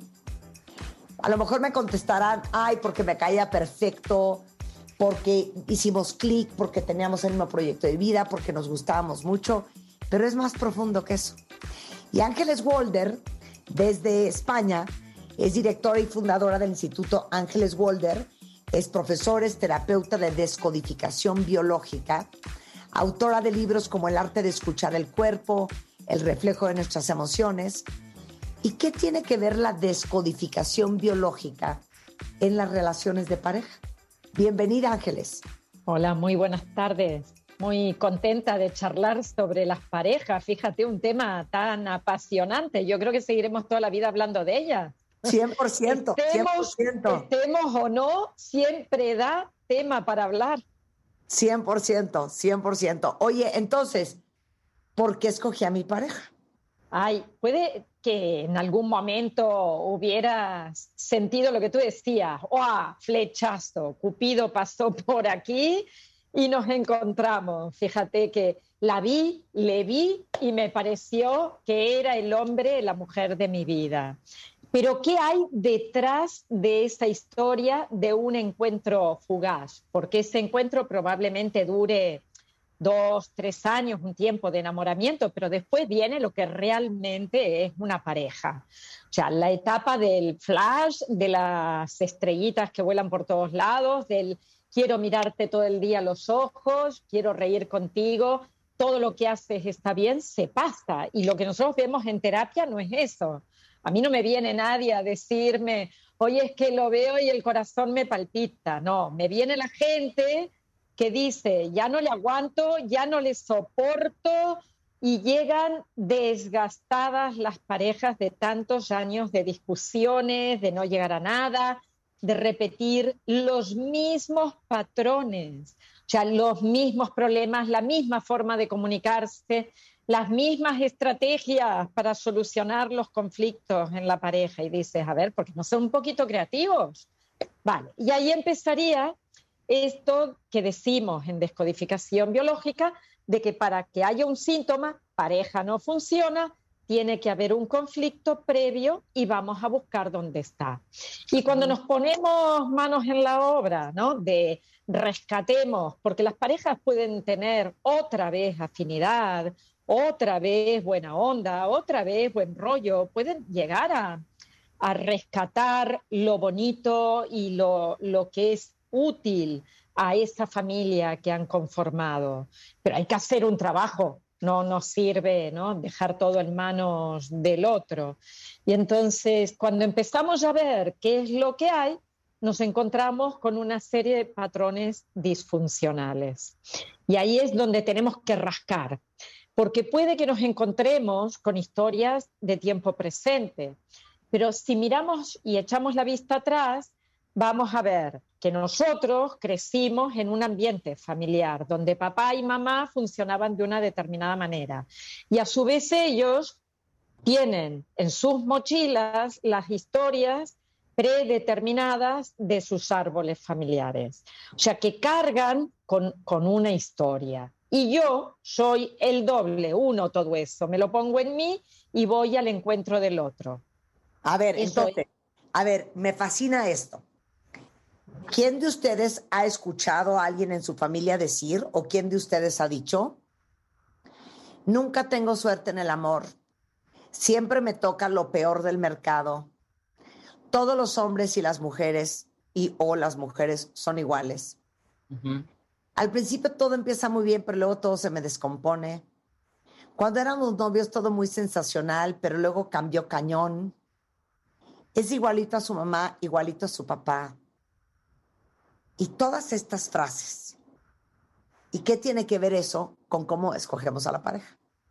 Esto tiene que ver mucho porque si la pareja en este instante para mí no es un punto de encuentro de felicidad, es porque hay un patrón automático que se está reproduciendo y ese patrón tiene un carácter emocional y primero me lo tengo que cuestionar. Lo primero que tengo que hacer es decir, a ver, no estoy funcionando bien, me peleo todos los días, ya no me atrae, no tengo sexo positivo, empiezo a mirar para otro lado o he visto que se da la vuelta cuando pasa alguien que le puede atraer. Entonces ahí ya lo primero es que me cuestiono que algo no funciona y diría, bueno, vamos a ver qué es lo que hay en, en mi interior y le voy a proponer, una vez que yo sane, que empiece a revisar su historia. Una relación de pareja, siempre les digo, es son dos personas. Una relación de pareja es 50 y 50, por lo tanto, la responsabilidad es compartida. Y además, en esa relación de pareja se han unido, se han conectado dos historias, dos sistemas familiares, que es de dónde provienen. Y lo interesante de todo esto, gente, es que aunque nosotros no tengamos información, por ejemplo, mi padre no estuvo con mi madre o mi madre no estuvo con mi padre, se separaron enseguida, ni siquiera sé cómo hubieran funcionado como pareja, o, mi madre no sabe ni quién es mi padre. O sea, aunque nosotros no tengamos información de todo eso, directa, sí que hay un registro en el cuerpo. Y ahí es donde trabaja la descodificación biológica, buscando las experiencias a través de las sensaciones corporales.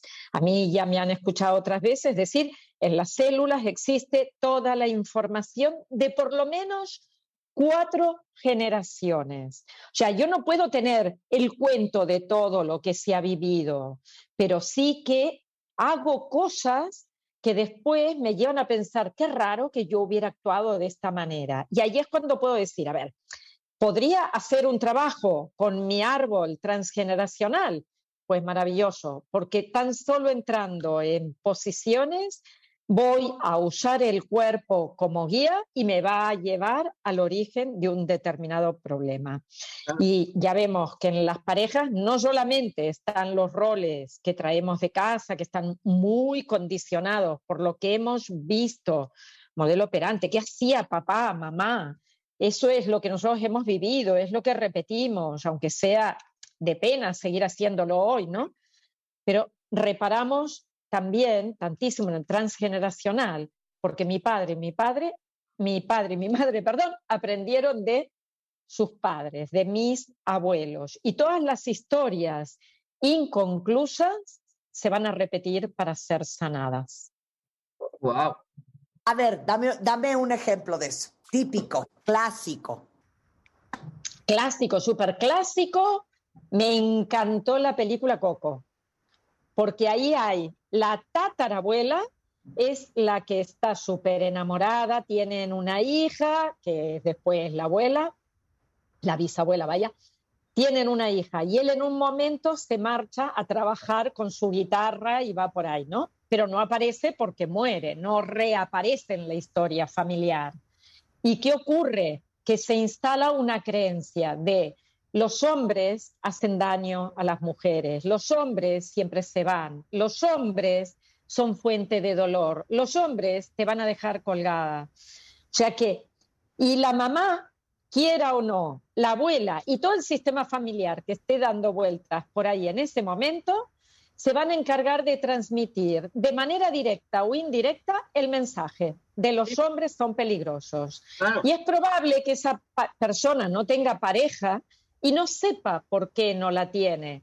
O tiene parejas, lo más fácil también, parejas imposibles, con las que no pueda llegar a nada, con las que no pueda construir una familia, porque tener una familia después es peligroso. Y ese es el mensaje que le daban a Miguelito. En la película también se ve cómo el transgeneracional impacta en la profesión. Todos tenemos que hacer zapatos porque hacer música es peligroso, ¿no? Pues aquí la ecuación es exactamente la misma. Siempre vas a ir a buscar de tranquilizar al inconsciente. ¿Cómo? Haciendo lo que sirvió a la familia para estar bien y alejándote de lo que hizo que la familia estuviera mal. Ese sería un ejemplo típico. Qué fuerte lo que acabas de decir, porque mucho hemos hablado, cuentavientes. A mí me encanta esa frase que dice que uno busca lo que a uno le es familiar. lo que a uno le es conocido. Y hay como, no sé si la palabra correcta, Ángeles, es como mandatos familiares de aquí todas las mujeres hemos tenido que salir adelante solas, hemos tenido que sobrevivir, somos amazonas, somos matriarcas, somos guerreras, pero somos solas. Sí. Entonces el mensaje Ahí- para las generaciones que bajan es, si tú quieres salir adelante, es sola, ¿eh? Claro. Porque acompañada lo vas a pasar mal. Acompañada te van a hacer sufrir. O sea que realmente es como si hubiera una lucha entre personas, entre generaciones. Unos lo pasaron mal y viene la indicación que te puede llegar a ti como hija de manera directa porque lo ves en casa, ¿no? Por ejemplo, una madre está cansada de un padre ausente y está todo el día quejándose a sus hijos de que el padre no está, de que todo lo hace sola, de que no da más, de que los hijos son una sobrecarga y los hijos se sienten así, de esa manera. Ahora, también puede ser que no lo sufran tus hijos y esto es lo peor, yo creo, en el tema del transgeneracional. No es que lo sufran tus hijos, lo sufren tus nietos. Claro, es más, ahí te va una perra. La semana pasada, cuentavientes, no hablamos con Xochitl Galvez, que nos contó la historia de su vida, sobre la, criminal- la criminalización del éxito que existe en México. Y que cuando hay gente que ha crecido, que es próspera, que le va increíble, que es abundante, que se ha superado, está mal vista. Y para mí es totalmente transgeneracional. Y como de repente les decía yo a muchos cuentavientes que en la familia, si a tu abuelo nunca le fue bien, pero a tu bisabuelo tampoco, si tu papá batalló, sientes una culpa espantosa por tener la ambición de superarte y de crecer y de ser próspero, porque sientes que le estás fallando al mandato familiar que existe de manera transgeneracional, o sea, generación tras generación en tu familia. Exactamente. O sea, tener éxito es igual que en el caso que estábamos mencionando de una madre ha sufrido porque el padre se ha alargado, sería como, no puedo tener una buena pareja. Si tengo una buena pareja, le estoy haciendo un feo a todo el sufrimiento. Es como, yo no puedo ser mejor que los otros, porque si lo soy, me van a dejar de lado. Eso es lo que la regla de la pertenencia en el transgeneracional. Y por eso cuando alguien, por ejemplo, estudia y toda la familia no ha podido estudiar, tiene éxito y la familia no lo ha tenido, en algún momento se boicotea. Y las relaciones de pareja no son algo diferente, también se boicotean.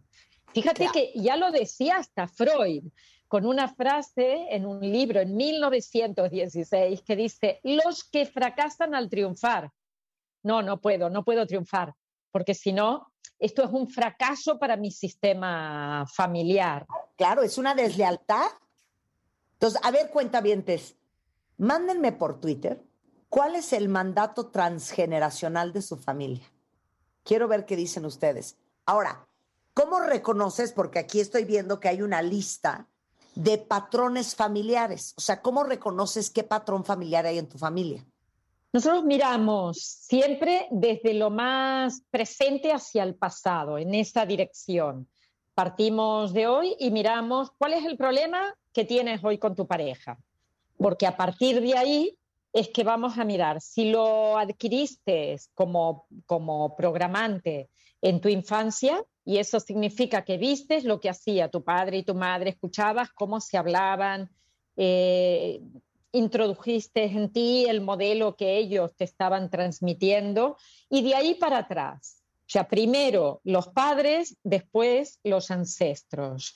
Y si nos ha faltado en nuestra infancia un apego seguro, sano, amoroso, una relación, pues como que vamos a tener problemas de pareja, porque la- la- el aprendizaje clave de las relaciones humanas está en la primera relación, que es donde nos sentimos en así, como muy seguros dentro de ese mundo que se nos abre poquito a poco a través de papá y mamá. Y entonces podemos tener, si queréis, eh, queréis nombro, diferentes tipos de pareja. Imaginaros que a mí me faltó mucho, que de papá y mamá recibí poquito. No me miraron, no me escucharon, no existía para ellos, era un cero a la izquierda, no me tenían en sus planes, se iban de viaje solos y yo me quedaba. Eh, la pareja que voy a buscar será una pareja por necesidad, porque lo que he logrado es tener una herida enorme y lo que quiero es que el otro me adivine y me la cubra. O sea, no me reconocían, entonces me voy a poner contigo y lo primero que te voy a hacer es cada vez que haga algo, míralo, míralo, míralo, como una niña pequeña que dice, mamá, mamá, mira, mira el dibujito que hice, mira cómo salto, mira eh, cómo como, o sea, mírame, es muy cansino para el otro eso, es horroroso. Primero que me tenga que adivinar, no soy directa, y yo creo que en las relaciones sí que lo tenemos que ser, sí que tenemos que aprender a decir, esto es lo que yo necesito, te lo pido y estar a la expectativa. Puede venir un sí o un no, pero al menos soy una adulta que sé pedir. Y eso sería el primer modelo en función del tipo de apego y de lo que yo he aprendido. O sea, voy hacia el otro. Pero también puede ser que haya una pareja anulada, porque el comportamiento con los padres ha influido mucho en la elección de pareja. Y esto va a generar mucha, mucha fricción porque he sido programada para ser la mamá de mis hermanos, de mis padres. Imagínate una madre deprimida. ¿Qué tengo que hacer? Cuidarla. Mamás que estaban sufriendo y estaban tristes. ¿Qué tengo que hacer? Ponerla alegre. Siempre es que tengo que hacer por el otro. Y entonces ya aquí no es en la pareja por necesidad, le pido al otro que me rellene y aquí voy a ser yo quien va a hacer todo por el otro. Y entonces, si soy mujer, estaré atendiéndolo y anularé a la pareja, porque estaré todo el día satisfaciendo las necesidades. Y esto no es útil, no es sano. Y luego pueden haber parejas es que con roles ¿eh? Eh, eh, de estar satisfaciendo las necesidades de la pareja todo el día. Hay gente que no ni lo pide y el otro ya sabe para qué darle. Y una cosa es que un día, si a ti te gustan las flores, te traigan unas flores. Si a la otra persona le gusta tomar un café, tú digas, nos paramos y tomamos un café. Si a los dos les gusta bailar, pones música y bailas y eso genera una relación amorosa.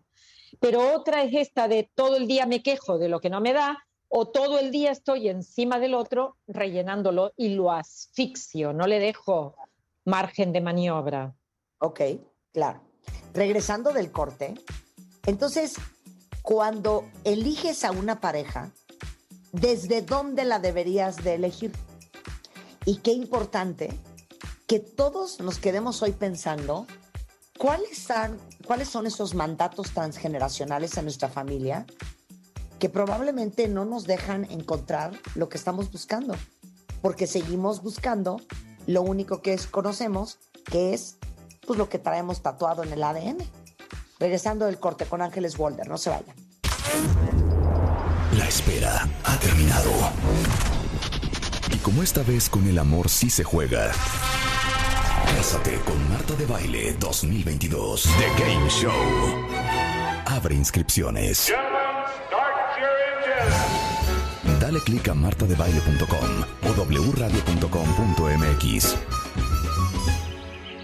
y cuéntanos la historia de amor más increíble y creativa. No olvides pegarle una foto en donde tú y tu pareja estén juntos. Esta vez, la boda que siempre soñaste puede ser tuya. Cásate con Marta de Baile 2022. The Game Show. Solo por W Radio. Permiso de gobernación de GRTC. Diagonal 0695. Diagonal 2022.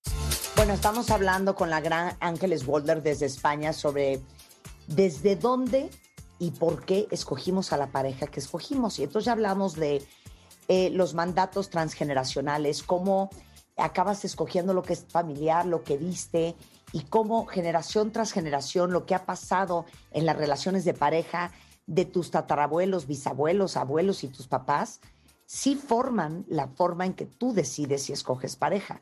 Entonces, Ángeles, a ver otro.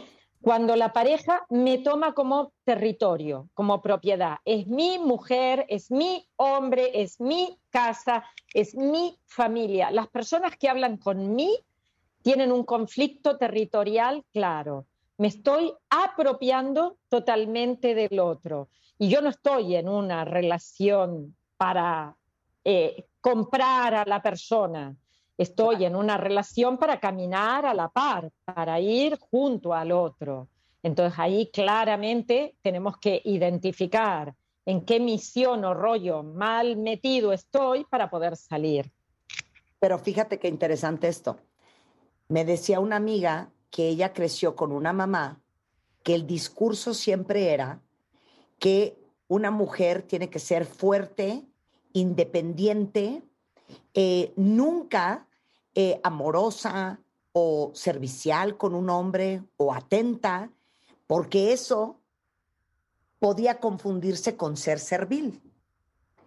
Y lo mucho que le costó entender que ser una mujer independiente, autosuficiente, fuerte, no tiene nada que ver con ser amorosa con tu pareja, con ser nutritiva, con ser dulce y con ser cariñosa. Claro, y ahí se repite ese mandato familiar, esa fidelidad a la mamá. Y este, este mandato puede ser explícito, como en el caso de tu amiga, te lo dice, ¿no? No hagas esto o compórtate de esta manera, porque si no, no estará bien visto. Pero puede ser implícito. La mamá, por ejemplo, sufre cuando tiene que hacer algo por el otro o le pone mala cara o maltrata a la otra persona. ¿Y quién dice la mamá, por favor, de verdad, cuenta bien? Estoy hablando de la madre, del padre, de quien sea, ¿no? Es en sí cómo funciona la pareja y se puede dar de un lado o del otro. O sea, podemos absorber esa información porque la hemos visto, hemos visto que se hablaban mal, Hemos visto que no había un trato cariñoso, que nunca se daban una mano, que jamás se dieron un beso delante nuestro y hemos absorbido la idea de que hacer eso no está bien. Y luego vamos a nuestra relación de pareja. Imagínate si el otro tiene un patrón totalmente distinto, pues que habrá una disfunción, porque no hay una aceptación de esas realidades tan diferentes. Yo suelo decir, cuando, cuando vamos a una pareja, cada uno se pone la mochila de la familia y se presenta. Y es como si yo dijera, mira, aquí estoy yo, mi padre, mi madre y todo lo que viene por detrás. Y el otro igual, ¿no? Y cada uno de ellos tiene su historia, cada uno tiene sus problemitas. Claro, mira, aquí está perfecto con lo que nos pone Antonia. El mandato transgeneracional en mi familia es los hombres terminan siendo siempre infieles o traicionando a las mujeres y el matrimonio siempre fracasa. Y el mandato transgeneracional de la familia de su pareja es que el matrimonio es un fracaso. Entonces, ellos dos traen dos backpacks igualitos, que si no están conscientes, van a acabar cumpliendo esta profecía y su matrimonio va a acabar fracasando. ¿no? Exactamente. La palabra que has dado en el clavo es tomar conciencia. Yo me doy cuenta de cómo funciono. Ah, veo cómo funciona mi pareja con su familia, porque ahí lo tienes clarísimo. Nosotros somos, bueno, una reproducción continua de los modelos familiares de nuestra infancia, aunque tengamos 40, 50, 60 años. Cuando volvemos a casa para hacer una cena, ¿no? La cena de Navidad, nos sentamos y volvemos a reproducir todos los modelos de nuestra infancia. Y yo también me puedo observar cómo soy en mi familia, porque ahí voy a obtener las pistas de cómo puedo llegar a, a funcionar. Luego vamos a ver que hay otras parejas que solo se van a aceptar si son como yo quiero que sean. O sea, en los tres primeros años de enamoramiento todo fabuloso, pero a partir de aquí, te amo sí y X, condicionante. Despeja la ecuación porque ni siquiera te lo digo. Y eso me enfada. Te amo sí me entiendes por la mañana, te amo si me traes el dinero, te amo si me das seguridad, te amo si eh, no te quedas mirando una película en la tele, te amo si yo me pongo la ropa o las zapatillas para salir a caminar y tú ya estás listo para venir conmigo. O sea, me adivinas y te vienes. Y entonces así sí que te quiero. De la otra manera, no, no me siento conforme con esa persona y el amor incondicional que tenemos en los primeros minutos de una relación queda en ascuas porque pasa a estar condicionada la persona. y eso nos daña muchísimo. Pero te voy a decir una cosa muy fuerte. Ahorita que hablas del amor eh, con un fin condicionante, yo creo que también muchas crecieron escuchando que los hombres no sirven para nada que sirven siempre y cuando te sirvan. ¿A qué voy? Tiene que tener mucho dinero porque si no te mantiene de pe a pa, no sirve. Si no es un hombre súper abundante que te puede dar una vida mejor que la que te dieron tus papás, tampoco sirve.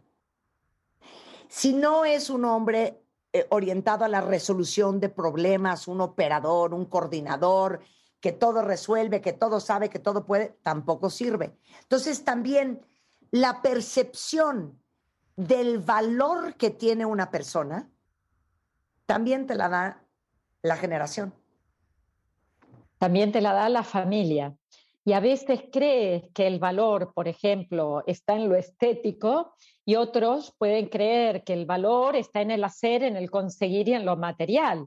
Hay una anécdota buenísima, no sabría decir los nombres, ¿eh? pero fíjate que era él, el CEO de una super compañía y ella una modelo y le escribe por Instagram y le dice, eh, sé que estás soltero, yo soy un, valor importante, soy modelo, trabajo, gano, tal, y me ofrezco para conocernos. Y él le responde, tu valor está en decaimiento, no estamos a la par como lo que sería una pareja, porque la belleza puede subir un rato, pero después va a bajar, la que es exterior. Y yo soy un valor en alza, porque estoy continuamente construyendo desde la creatividad. Claro, son dos, dos personas que se han encontrado con valores totalmente distintos, que no tienen nada que hacer juntas. Y suerte que alguno de los dos se dio cuenta antes, porque eso como pareja no va a funcionar. O sea, ni para uno el valor está en el hacer por hacer dinero, por ejemplo, ni el valor está en ser bella simplemente desde el exterior. A ver si aprendemos a mezclar valores, ¿no? Claro, pero mira qué interesante. Les pedí a ustedes que me dijeran, ¿cuál creen que es, digamos que el mandato o la herencia transgeneracional de su familia? Y aquí hay varios súper interesantes. De niña, dice Jessie, siempre me enseñaron a no pedir nada todo lo tenía que ganar o hacer yo. Hoy me cuesta mucho trabajo pedir ayuda y estoy en terapia aprendiendo a pedir. Eh, alguien más dice, eh, a mí siempre me enseñaron que una mujer tenía que ser absolutamente independiente, tenía que ser muy fuerte, hasta ahí todo va muy bien, pero básicamente el mensaje era, Tú nunca necesitas de un hombre, porque necesitar de un hombre es ser débil y ser cobarde y ser sumisa. Wow. Wow, fuerte, ¿eh? Qué dolor en la vida después para sacarte ese disfraz que te han puesto encima no es tuyo. Claro. Eh, Eso viene. ¿Eh? ¿Eso viene qué? de otro lugar, probablemente de la madre o de la abuela, bisabuela y, y anterior. Claro. Mira, dice, mi abuela siempre me dijo, siempre que te pregunten cómo estás, tú siempre di, muy bien. Nosotros no lloramos, no pedimos ayuda aunque estemos mal. Corte A, estoy cansada. Claro, claro. ¿No? Claro. Claro. Agota. No poder expresar las emociones agota. No poder decir lo que uno siente. No poder estar en coherencia con lo que estás viviendo. Eso es como demasiado. No, no es, no es lícito tener que vivir todo ese tipo de cosas. Y me gustaría responder a la primer eh, persona, creo que era Jessie, que decía, tengo que aprender a pedir. Yo le diría otra cosa, que trabaje el aprender a recibir. Probablemente puede tener como un matiz distinto, pero el pedir es yo voy en una posición en donde hay una sumisión, ¿no? En cambio, el recibir es, vale, está, me lo dan.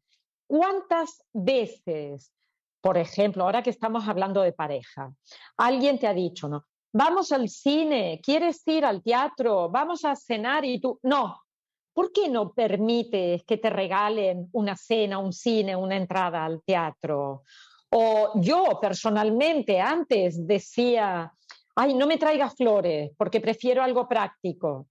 ¿Y por qué no algo práctico y unas flores, no? Es como, ¿por qué no podemos recibir?